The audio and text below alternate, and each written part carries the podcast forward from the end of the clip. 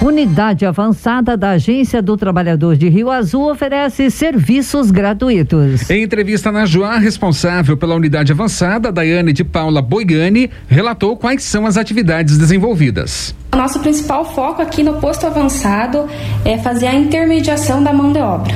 Também a gente faz a captação de vagas, a abertura de vagas, é, através das visitas às empresas. As empresas também procuram o posto. A gente também faz o cadastro do trabalhador, do jovem aprendiz.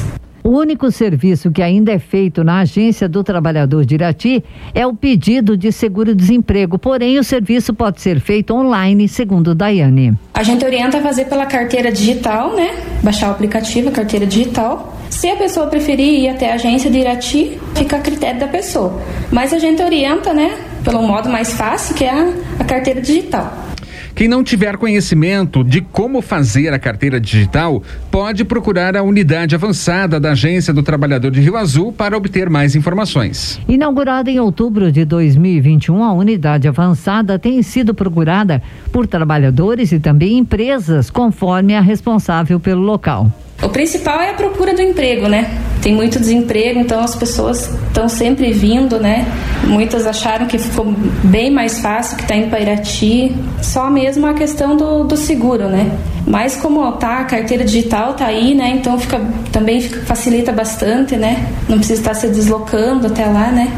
Atualmente há vagas em Rio Azul e também em outras cidades da região, como em Malé.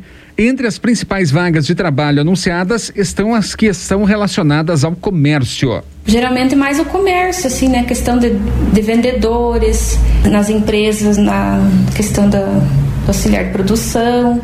São essas as linhas assim que a gente tem mais procura, né?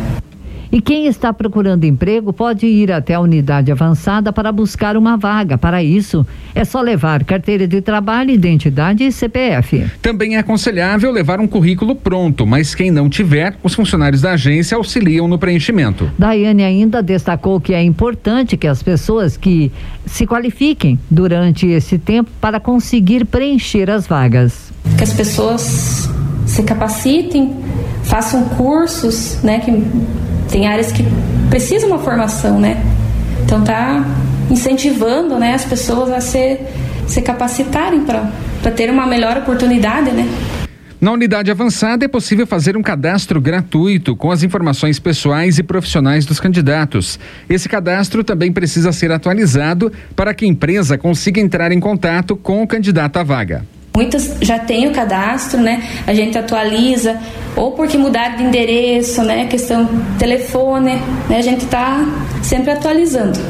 Empresas que precisam preencher alguma vaga ainda podem entrar em contato com a unidade avançada para consultar se há alguém que se enquadra no que o empregador está procurando. E outro serviço gratuito para empresas é a possibilidade de anunciar vagas de emprego abertas oferecendo esse serviço, convidando as empresas que, que venham, que abram suas vagas aqui com o posto, né? Não tem custo nenhum e as pessoas também podem estar tá vindo.